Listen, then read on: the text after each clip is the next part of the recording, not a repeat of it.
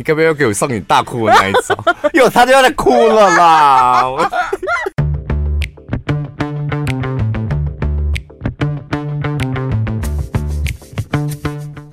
三，我差点爆死！我在拍谁？是不是真的很放松？不是，是我刚刚这大大分心。我是小潘，我是宝拉。我们在录音，我居然差点暴食！我的天！包包看呐、啊，看听众朋友会怎样？七点零八分。有喊对了吗？喊对的，截图为证哦。不是因为在开麦要录之前，我就听到录音室外面那个同事就是拔尖的笑声，这样。然后我想说，为什么你们每天都可以这么快乐？讲的好像你很哀怨一样。哦，我最近的确是撞墙期啊。哦，我撞到还去算命哎、欸。然后有帮助吗？没有没有，不是，其实不是我算命，是刚好，呃，我一个朋友他认识一个命理老师，然后就我朋友约我吃饭，然后就说他想那个命理老师一起去，这样聊聊天，这样，然后我就看到那个命理老师在跟我朋友解释他的命盘的时候，我就在旁边听嘛，听听偷听一下这样，然后听着听着，他突然间就讲了哦，国家大运，什么 这三年哦。台湾是走什么运？那明年接下来明年就要开始了嘛？明年会开始走什么运？尤其在工作上面的转变应该要怎么样？他是讲了一句话，他是说：呃，疫情这三年可能很多人就赚了很多钱，但是殊不知自己的实力没有跟上，嗯，甚至有很多人迷失自己，以为赚这么多钱就是我很屌，我很厉害，但事实上是。你知道是市场让你赚这么多钱，嗯，但明年开始就没有这样喽。然后他一讲这句话，我整个人精神都来了，因为就在那个 那一天的早上，我刚好去跟一个客户开一个会，然后那个客户也讲了类似同样的话，他说他们配合很多的网红啊，然后疫情这几年。业绩都不错，但是今年很明显的，他们淘汰掉很多的网红。嗯，因为有名气，然后有很多的粉丝，但是转换率极低。他说他不知道为什么，就是突然间在今年他们淘汰掉很多的网红。他说接下来在明年呢，可能会市场会有很大的改变。这样，他是突然我那个客户突然自己有感而发。但我也不知道真正原因是什么，然后又加上我这个算命的朋友这么一讲，这样，我跟你讲，我立刻再点一杯那个墨香绿茶。什么？我，我想跟他再促膝长谈。对，我就立刻我想说被解蒙蒙啊。对于未来，你还看到了什么呢？我就说，哎、欸，那他的部分还要再讲多久啊？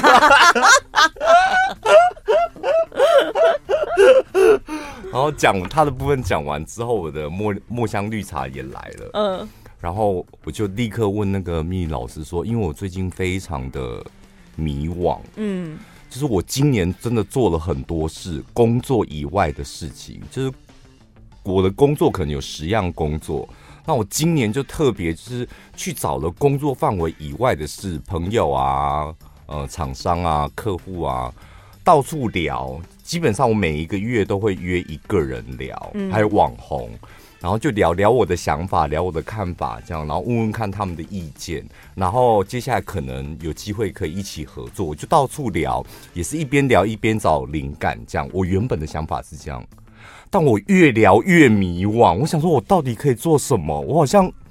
那所以呢，聊完之后，明年要做什么？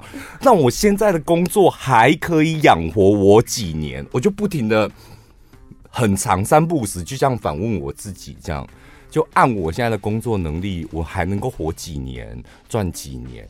那如果我不转变的话，那接下来我面临到什么样的困境？那机会来了，那我现在能做什么？就跟朋友聊完，然后可能又会这样打击自己。然后我就说我非常的迷惘，嗯，然后该怎么办？他说你现在做的是对的事，到处找人。他说 等一下是那个老师说的哈，他说明年开始就是走的是一种团结力量大。嗯，团结不是说你跟你公司的同事、员工跟呃主管大家团结在一起，不是，就是公司跟公司得要互相合作。就是你得要去找到跟你能力相当，或是或是他有你没有的策略的联盟，这样子讲有点像直销，就是要这样子的合作，你们才有办法，就是找到机会。嗯、这么一讲，我真的豁然开朗，开开朗。嗯，我说哦，那我今年做的事情，虽然就是聊完之后有一点迷惘，但我今年做的事情，搞不好在明年或后年可以开花结果，这样整个心情就踏实多了，就放下一颗大石头了，对。就虽然有石头是没放下，就还在那，但是就是好像就是想说，哦，好像没有这么这么重，这样有一点。有时候是你当下会觉得好像没有答案，但是那个结果好像是在日后一段时间之后，它才会显现。因为我们刚开始，我我就有回想，就是我们刚开始，譬如说主持 Podcast 的时候，老实讲也不知道未来在哪里，嗯、然后。可以做成怎么样？但是就是好像就傻傻的做，反正先做了再说。先做，然后一边做一边改，然后一边学，然后再偷学别人，然后再一起哭，这样 怎么办？录不出来。就是 你是我自己偷哭是不是？我是公开哭哦。你是公开，但我我我我不会哭出来，但是我有觉得压力很大啊，就是想说怎么办？就是找好像找不到方向。嗯，但是好像哎，对，就是先不用想这么多，就是想到要做就赶紧去做，反正一边做一边学也可以。人生走到这个地步，你有没有觉得好像？不管做什么事情，生活啊，或者是工作，嗯、最终好像只要随着自己的心意就准没错。来喽，来喽，来喽，是不是？我是问你，目到目前为止的最大的感觉是这样子吗？我，我跟你讲，我觉得我非常幸运的一件事，就是我真的从以前到现在，我都可以随着自己的心意。那有些人是不能随自己心意啊。我我说那个可不可以是，好像我都会。顺理成章的照自己的心意做，就是我是那种属于我想怎么做我就会怎么做，然后旁边人怎么讲我就会自动关上耳朵那种。嗯嗯嗯，就我一直以来都这样。那现在回头看也觉得，那我这样子做起码我很踏实啊，就我都在做我想做的事情。对，但是那是那真的是运气好。嗯，就像我你讲的，我觉得大部分的人。自己要什么已经是一个坎了，就是你自己要做什么，就是说好，我们在呢，等下我不准备做这，你你可能只是那种我不想要做这个，我可以做这个吗？我做这个好烦，但你还没有明确知道要做什么，嗯，然后或者你根本没有办法选择你想做什么，那你有时候想说啊，那我顺我自己的心意，顺着自己的心意，然后想说那又怎么办呢？交代的还是得要做啊，顺我心意又如何？自我安慰吗？对呀，怎么办？不要把你的问题来问我。你最近有某某妙妙吗？不知道哎、欸，我就在想说，有时候迷惘的时候，就想说，那我到底要怎么样？就是好像你还应该要再努力一点，但是又会觉得。努力好像也没有其他成果，我好像已经到我的极限，可不可以这样就好了？你干嘛拿？不是啦，我这里因为我刚吃我们那个大量的毛豆，这礼拜要团购的毛豆，好像有人喷到那个蒜头，好像有喷到眼睛下面这里。我想说，我刚刚说了什么，让你如此的有感而发？哦。还是我们来看看这个听众朋友的问题好了。这个听众朋友呢，他是他的问题里面有很多的问题，都是我的问题，所以我特别想把它拿出来念给大家听。看完特别有感。呃，小潘你好，我听了死薪水那一集之后，有个疑问想请你帮忙解答。我是一位在人数不到十个人的小企业上班。待了八年，薪水调涨了百分之五十。问题来了，请问小潘，这样算高还是算低？他的问题就这一个。然后再来，你们的节目很好听，宝拉特别的想法真的很特别。What What？特别的想法真的很特别，你是词穷吗？还是怎样？好，谢谢哦。那我请宝拉本人来解释一下这句话是什么意思。这句话就真的很宝拉哎、欸，你不觉得吗？还是你是宝拉款啊？这位听众朋友，他说小潘你的见解更是让我有茅塞顿开的感觉，虽然有时候会有被骂的感觉，重复听还是可以让我有不一样的思维。感谢两位的付出，在南部上班的听众，先回答小问题、哦。有时候会有被骂的感觉，这点我自我检讨，因为我不知道，我我跟你讲，我觉得录音的时候是这样，就录 podcast 的时候，我好像整个人会。很放松，嗯，然后我会，我会，我常常要告诉我自己，不要有那种迫不及待想讲话的感觉，嗯，我就有太多想讲了，然后我又很容易把听众朋友就是全部当成是我身旁的好朋友，就我一进这个门，我就会你知道那开关打开，然后迫不及待。又把你们当好好朋友，我自己有听过几个段落，真的有点像在骂人，而且尤其是骂听众朋友。那哪一种听众朋友会觉得被骂呢？就你刚好你也需要得到解答的那种人，你已经有一点点玻璃心，甚至脆弱，然后像浮萍一样不知道往哪走的时候，那时候你听到那个问题，好像我也有这个问题。然后我的口气就是这样，对，的确会有一种那种被骂的感觉。但小潘私底下对所有的朋友啊、同事，他讲话就是这种口气。真的在骂人，欸、他只是、啊、他不是真的在骂人，他是真心的提供他的想法跟对你有用的建议，所以他会有一点点迫不及迫，对对，那种感觉。我主持那个一六八现场节目，反而不会这样。我自己有发现，就是我录现场节目，毕竟太玻璃心的会检举我们啊。我不知道，就录 podcast 的时候，我常常会不小心。好，这点我我会检讨。再来，非常感谢你，虽然有被骂的感觉，重复听，这三个字也太令人想哭了吧？这到底是什么样的？你该不会是天秤座了吧？就是有种哈，那刚才骂我，某个天气变好啊，嗯，直接在骂我呢。我今天那么，我今天好有道理哦！再听一次好了，嗯、再听第三次。不行他那呢？刚刚那个人嘛，无个听他第三遍好啊。为什么变成讲台语？是因为他在南部还是怎样？对啊，因为在南部，我用台语模仿一下。好，回答你的问题：八年薪水涨了五十趴，这样算高算低？我大概回想一下那个死薪水那一集。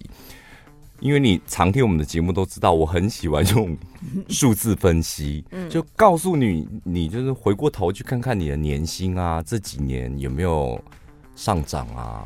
然后年薪有涨，就表示你的能力跟着涨，这样。所以听众朋友，你们 可能用这种逻辑来检视，哎，那我这样待了八年，薪水调涨了五十趴，算高算低？看你怎么算。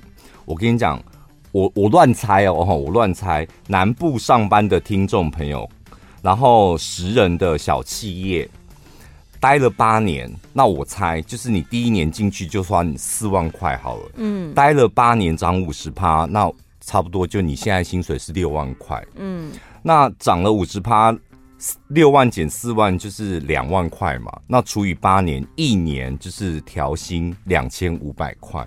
如果你用这个算法去算，一年调两千五百块，你就会觉得两千五百块到底要干嘛？真的，我没想过可以这样算呢。就是我辛苦了八年呢，就每一年才涨两千五百块，我吃一顿饭就不够了。所以我到底在在里对还不对？如果你用数字的算法，两千五百块这样去算，的确，我跟你讲，比较难找到那种成就感。对。但是你自己也很清楚，八年涨了五十趴，这你很明确的知道。那八年涨了五十趴，第一件事先不讲你，先讲你公司一个小企业，八年这八年来，他薪水可以调涨五十趴，所以这个小企业，我觉得他成长，不管是他的专业，或是他的营运方式，或是他的获利，应该成长有超过百分之五十，所以下面的员工才可以领超过百分之五十的调涨薪水嘛。嗯，所以一来你的薪水调涨百分之五十，如果用这个数字去看你的公司，那算是一件不错的公司。有很多中小企业这两年很惨。对啊，所以用比例来看的话，我是觉得也蛮不错的哎。对啊，回过头你检视一下你的公司，表示你的眼光还不错嘛。嗯，因为我跟你讲，能力也不错才有办法。对，你就先看别人，先看你公司啊，那表示我的眼光，然后再把这个功劳揽揽回自己身上嘛。公司当然很不错，那为什么很不错？那是我眼光好挑到这间公司啊，然后再短平行一点。搞不好这个公司没有我 就没有办法成长百分之六十，也是我能力足够，我才能加薪到五十趴。搞不好其他人都没有呢。在我看来，你会问这个问题呀、啊？你是属于那种就是可能工作能力。很安稳，然后让老板也是很放心的那一种人，然后能力也不错，但是你就是缺乏对自己的信心。嗯，所以对于数字的解读，你尽量如果是成长的，那你尽量就正面解读。嗯，但如果是衰退的，我跟你讲，你要深刻检讨。就是有一种人是成长了，你看他八年调涨了百分之五十，他还在问说，那这样算高还算低？你现在要的不是加薪，你现在要的是加信心。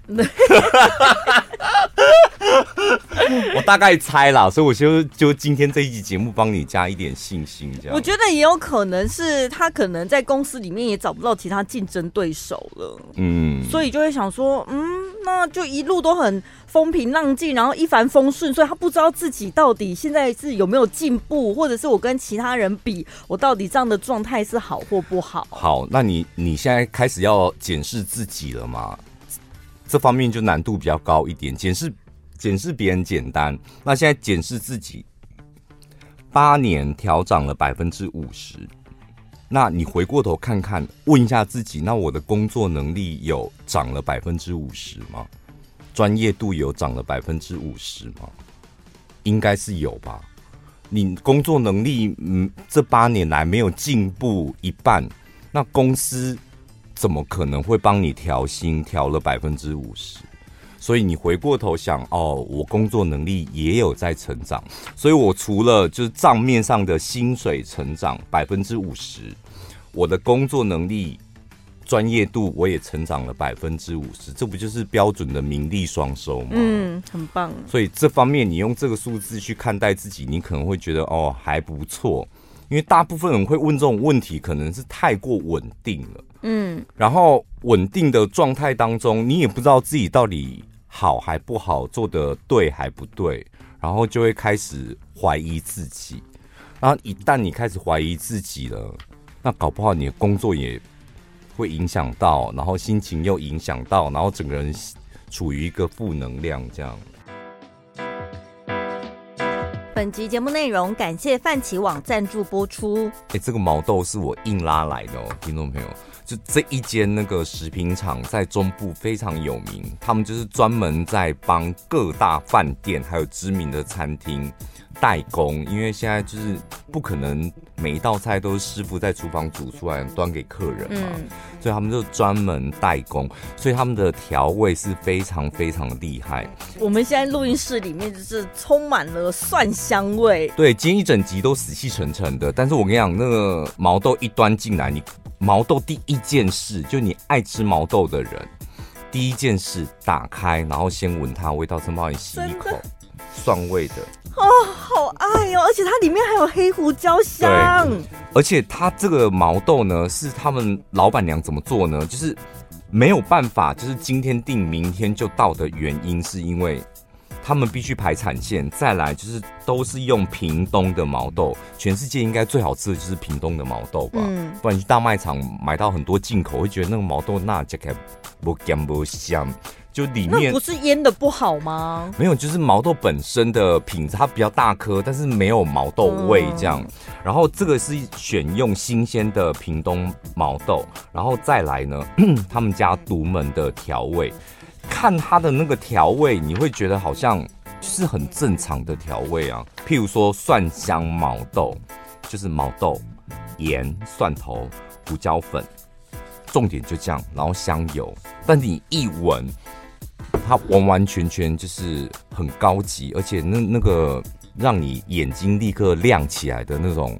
蒜香味，我觉得比例很重要。还有它虽然都是一般的盐、蒜头、什么胡椒、盐、香油，我觉得用料也要很实在，它才能做出差别嘛。毛豆呢，最厉害的就是你，你第一先闻味道，那个味道对了，基本上百分之八十就对了。嗯，再来就是你毛豆到底要腌到什么程度？你应该有吃到那种看起来哇很好吃的毛豆，对，拿起来然后往嘴巴一涮之后，发现嗯，米龙底黑壳上。面，然后豆子一点味道都没有，嗯、而且有的还硬硬的，所以他们老板娘就很坚持，就煮完调味完之后，一定要在他那边放一天，然后他才会开始出货给你们。哦、那怎么出货呢？就是冷冻宅配，所以你收到之后，你平常在家里面。冷，你就是放在冷冻库，要吃拿下来那个冷藏退一下，退冰一下就可以直接使用了。而且它每一包的大小，我觉得刚刚好，两百公克，嗯，就是大概一个晚上会吃两包的那种。你是什么酒托吃到这么多？啊你唱通宵啊？当然配酒当然是最完美，但是我觉得不配酒，一个人干掉两包是铁定没问题。我先讲口味，口味就是蒜香毛豆，这百分之百。大家都会喜欢，然后它的微刺激感来自于它那个蒜头真的是新鲜蒜头，所以它有一点辣，那个辣是蒜头刺激一下就没了。然后再来另外一个口味，我个人如果你爱吃辣的，另外一个口味我我非常喜欢香菜毛豆，真的很特别，它里面多了一股香菜的味道。它，但是它里面就是酱油、香菜、香菜、香油，然后蒜头，但是它里面有加一点辣椒、朝天椒跟米酒，还有乌醋，所以它那个调味就是你用力闻，你有吸到香菜味吗？很很后面，对，很后面，然后吃进去也是，你咬了吞进去之后，那个香菜才会出来。可是不是很呛的香菜，就是虽然它叫香菜毛豆，但是 C 味不是香菜，对，它是真的 是，就是点缀一下这样子，然后那个辣味，它的那个辣辣度啦，嗯，我觉得是很爽的那种，很爽的那种。嗯、我跟你讲，就这两种口味吃了都会立刻就一口你闻闻香味，然后丢一口毛豆，你就立刻眼睛眼前为之一亮。今天的组合就是。六包毛豆煮，这是呃蒜香的三包，然后香菜辣毛豆三包，这样只要四百九十元，而且免运费。那另外有大组的，总共十五包带回去呢，有蒜味的十包，香菜辣味的五包，只要九百九十元。十五包九百九，六包四百九，你们就挑你们要的组合，然后这两种口味通通都有。然后，如果你是不吃香菜的人，你记得在备注上面就是写不要香菜，嗯，然后他会帮你换成另外一个芥末的，嗯，好，然后或者你连芥末你也不爱，那你就备注我不要香菜，也不要芥末，你就全部都蒜味的，全部都蒜，蒜味是基本上是铁定，就是大家都喜欢的。嗯，再讲一次，就是六包组，就是三包蒜味，三包香菜，这样四百九。然后呢，十五包组就是十包蒜味，五包香菜，这样只要九百九。可以上到我们的节目资讯栏，有一个专属链接，点进去就可以选购喽。好，今年呢，其实政府单位做了一些改组哦，像卫福部新建司八月一号才上路。那他们主要的业务内容就是针对十五到三十岁的年轻族群，每人可以补助三次的免费心理咨商。所以你看，现在这个时代需要心灵打气的人是不是很多？我跟你讲，你看十五到三十岁，不就 正开心、正青春的年纪吗？嗯。然后呢，年轻族群，然后他补助了这个年轻族群心理健康支持方案，它内容是做什么？就是 持续的咨商服务，就是这样子。然后结果是什么？秒杀。嗯。就是表示很多人在抢购这个。咨商服务，你就知道年轻人都会迷惘，需要心理咨商了，更何况是三明治族。就是你上面可能有长辈，下面可能有小孩，所以迷惘是很正常的。嗯，所有人都在迷惘，只是表面上他看起来比较好而已。他说他表面上看起来比较不好，就这样。就每个人的那个耐压性可能不太一样。那为什么他们要特别针对年轻族群？因为在国内的青少年族群是轻生率成长最多的族群。所以才会特别开办这个服务。其实国外有很多那一种心理智商、情侣智商、婚姻智商，对他们来讲，疏解压力，或者是我在人际沟通上面出现问题了之后，找个专业的人来帮我解决、开导我。有时候那个智商师可能也只是坐在那边听你分享你的心情，就主持人啊，就是你们会、嗯。私讯我们问题不就是也是这种智商的方式吗？因为我们跟你不亲不狗，然后也不知道你到底是谁，所以你可以真心的问出你们的问题。那也因为我不知道你是谁，所以我可以随心所欲的回答这样。然后回答就有时候会让你觉得好像被骂。对啊，然后有时候，但有时候你那种被骂的感觉是因为你真的该骂。就我们真的是在骂你，没错。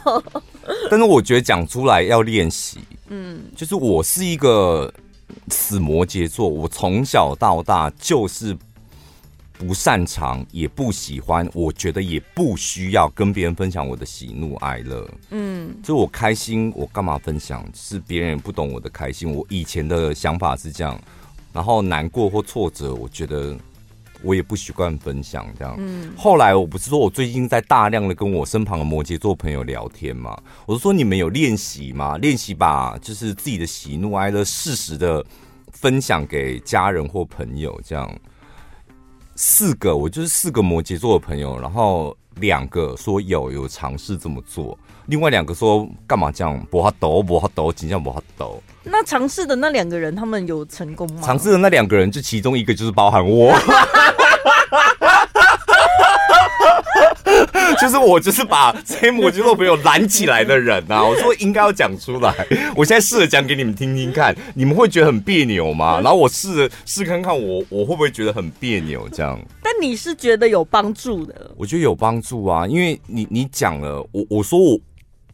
我说我为什么先找摩羯座的？因为摩羯座真的很懂摩羯座，而且我们的那个死穴都一样。嗯，所以我讲出来之后，我就会觉得哦，天哪，我怎么敢讲这个啊？你们敢讲这个吗？他说我不敢哦，因为摩羯会有摩羯的同理心，你知道？他说我就会很佩服你，你怎么敢讲这个？我说对啊，我就想找你们试着讲看看。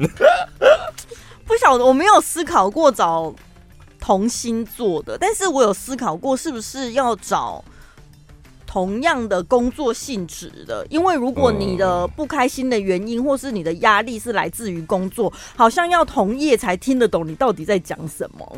不然你就要有那种能力哦。譬如说你的工作什么主持遇到挫折，你跟你朋友讲，你朋友哪哪懂啊，那你得要把这个问题再拆分细一点。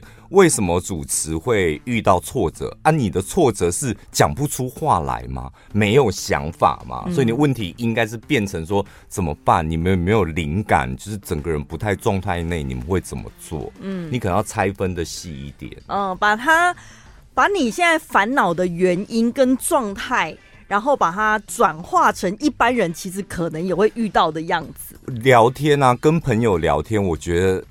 也是要学习的，嗯，就是如果你不常跟朋友聊天，你就会慢慢的变得跟朋友都不聊天。那你练习个几次之后，你可能会知道说，哦，有时候有时候聊天可能只是也也可以宣泄一下情绪，甚至有时候更高阶的聊天还还可以带一点点解决问题。嗯，我后来发现我身边的朋友好像。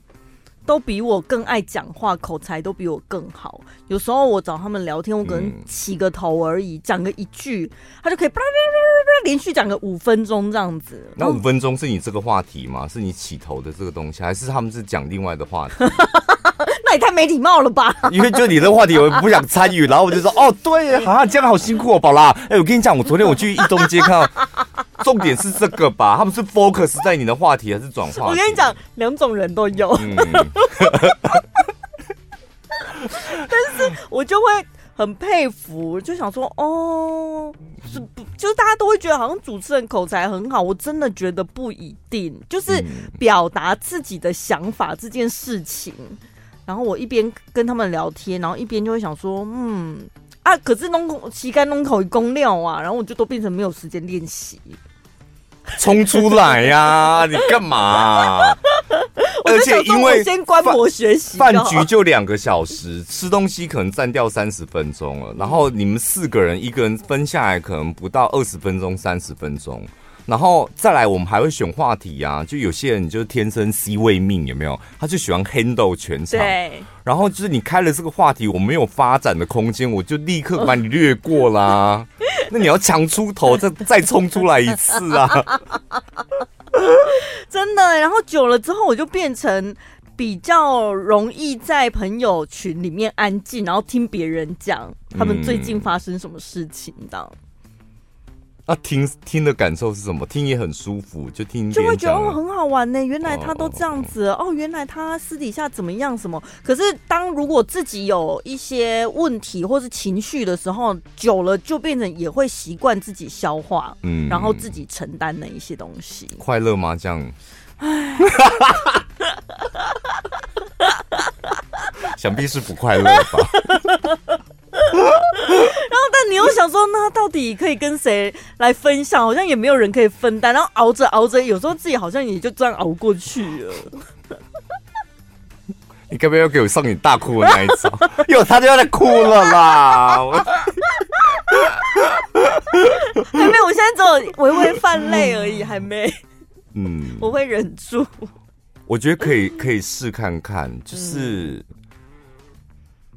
就是讲一下，然后像我常常用的方法就是，哎，我试着就是分享一下我的心情，这样、嗯、我今天过得一团乱，这样。嗯、然后我摩羯座就很很会看人家把戏啊，我就会立刻扫，譬如说同桌我四个朋友，嗯，我就说我今天真的过得一团乱，这种这种很表面的形容词，然后就扫四个朋友的眼神，看他们有没有关心我啊，没人理我，算了，不要讲了。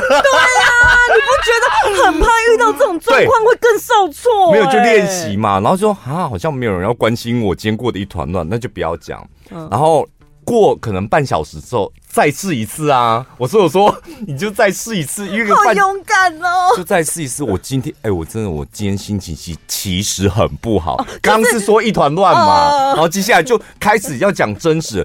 我今天心情真的很不好，而且过一段时间大家就是话题聊的差不多，然后有个安静的空档的时候，对，然后你再冲出来一次，然后这时候再扫描四个人，起码有中一个吧。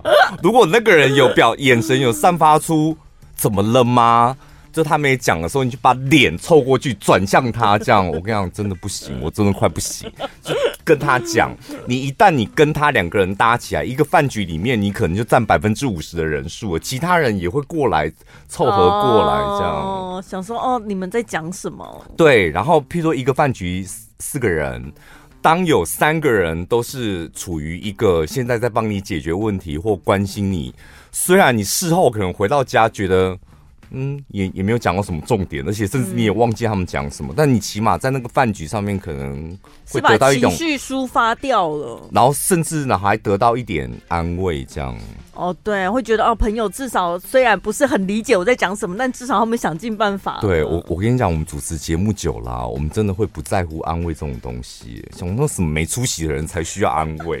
可是，可是你会希望有人站在你身边的那种感觉，对，但是我支持着你。但是你主持久了，你知道那种单秋个性，我跟你讲是复利成长哦。就是你你主持的越久，你那种单秋的那种因子就会在在你的血液里面。嗯，我怎么可能会弱？我怎么可能会不懂？我怎么可能会不会？所以你有时候会装，然后会逞强，逞强就是单秋，然后那边逞强，然后那个逞强其实就是很伤，很伤自己。但是可能外人看不出来，但是其实自己脆弱的跟个什么玻璃或什么一样。嗯，真的哎。然后谢谢宝拉今天的来信。应该是整集都要回答他的心理创伤吧。好啦，反正就是，我觉得这你是那个什么卫福部什么新建对呀，专属的免费，而且我觉得，而且我今天来录音的时候，我一进来就立刻把鞋子脱掉，然后盘脚盘起来，然后刚刚就录讲到你鼻酸的时候，我就立刻把脚放下来，想说我要正视这一切。我这状态可能。已经快持续一个月了吧？这一整个月好像你都在帮我开导。可是我跟你讲，有因为我身旁的另外一个天秤座朋友也跟你处于一模一样的状态。现在吗？就是对他一直，但是他的个性跟你天差地别，就是他会不停的把问题丢出来的那种，然后寻求解答，然后身旁的朋友就会给他很多的建议嘛，嗯，东一个西一个，然后他就是觉得。那所以，我到底要怎么做？然后他又再丢出来，然后说：“哦、啊，宝拉跟我讲过，说我应该怎么样。可是我觉得怎样怎样，然后再丢给另外一个。他，我每次看到他，我基本上都听到一模一样的问题，就是问题症结点都一样，然后到处丢来丢去，然后他到处。”得得得到解答，然后觉得自己又觉得好像这样又不行，然后又丢出去这样，他也很迷惘啊。他觉得那我到底该怎么样？所以呢，所以天秤座就是不管憋在心里或是丢出来，结果都一样，还是不知道要做什么。很水逆吧，我觉得 还是什么怎么形容，我不知道。就是最近星盘在走是这样。像你，像你是。没有丢出来，也没有寻求就是旁边人的协助，你自己一团乱，嗯，然后觉得该怎么办？他是问题都丢出来了，然后很多人给他协助或帮忙，他还是觉得我一团乱，我怎么不知道该怎么做？哎，没有，我后来就是都会深呼吸，告诉自己说，没有想象中的那么乱，嗯，就是。就像毛线球一样嘛，嗯、慢慢的就是解开，对解开它总是可以完成的。嗯，好的，哎、欸，嗯，好，希望所有的听众朋友，如果现在正处于迷惘的话，可以私信给我，我们可以把你的迷惘当做素材，也希望对大家有帮助啊。下礼拜见，拜拜。